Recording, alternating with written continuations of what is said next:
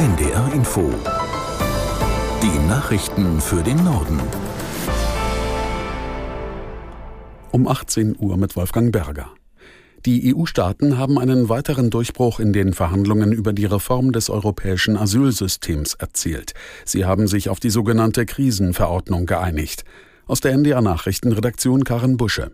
Die Krisenverordnung sieht Sonderregeln für EU-Staaten vor, die unter besonders hohem Migrationsdruck stehen. Dazu zählt, dass Asylsuchende vor der Registrierung vier Wochen unter haftähnlichen Bedingungen an der Außengrenze festgehalten werden dürfen. Die EU-Staaten hatten in den zurückliegenden Monaten lange um den Gesetzesvorschlag gerungen. Die Einigung ermöglicht Gespräche mit dem Europaparlament, die für den Abschluss der Asylreform wichtig sind. EU-Kommissionspräsidentin von der Leyen und Bundeskanzler Scholz haben die Einigung der EU-Länder begrüßt. Kritik kommt von der Linkspartei und von Verbänden wie Pro Asyl und Brot für die Welt. Das Bundeskabinett hat das Klimaschutzprogramm von Wirtschaftsminister Habeck gebilligt. Es fasst 130 Maßnahmen zusammen, mit denen die Regierung den Ausstoß von Treibhausgasen deutlich verringern will.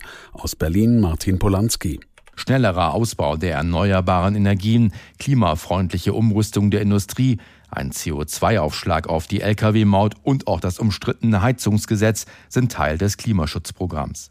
Ziel der Bundesregierung ist es, den CO2-Ausstoß bis 2030 im Vergleich zu 1990 um 65 Prozent zu reduzieren. Allerdings verbleibt in den kommenden Jahren eine sogenannte Klimaschutzlücke. Die Zielvorgaben werden mit den Maßnahmen voraussichtlich nur zu rund 80 Prozent erreicht. Die Bundesregierung will besser gegen weit verbreitete Krankheiten vorgehen. Gesundheitsminister Lauterbach hat angekündigt, dafür bis 2025 eigens ein neues Bundesinstitut zu schaffen. Es soll sich verstärkt um die Vorbeugung etwa von Krebs, Demenz und Herz-Kreislauf-Erkrankungen kümmern und darüber aufklären. Lauterbach sagte, Deutschland gebe so viel wie kein anderes EU-Land für Gesundheit aus, sei aber bei der Lebenserwartung nur Durchschnitt. Das System sei bisher zu stark auf die Behandlung von bereits bestehenden Krankheiten ausgerichtet und nicht auf eine wirksame Vorbeugung. Nach der Abwahl des Vorsitzenden des Repräsentantenhauses McCarthy herrscht in den USA politischer Stillstand.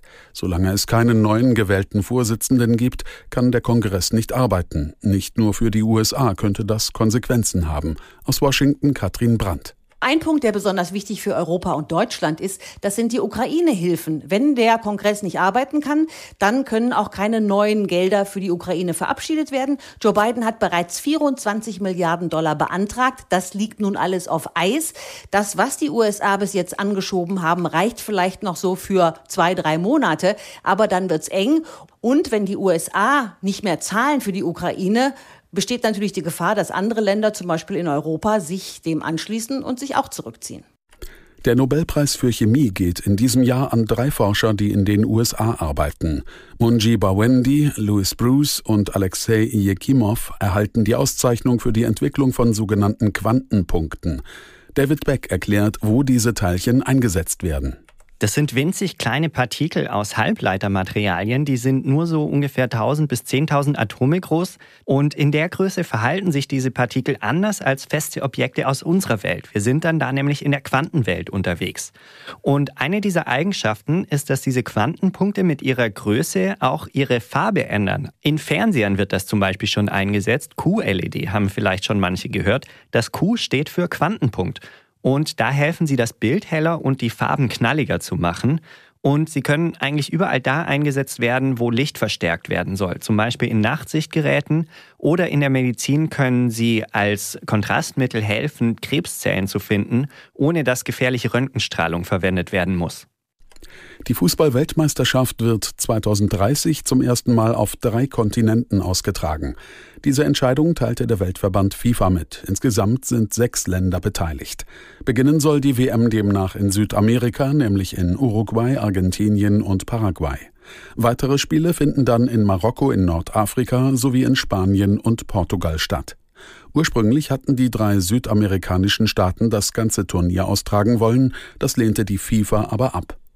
Das waren die Nachrichten.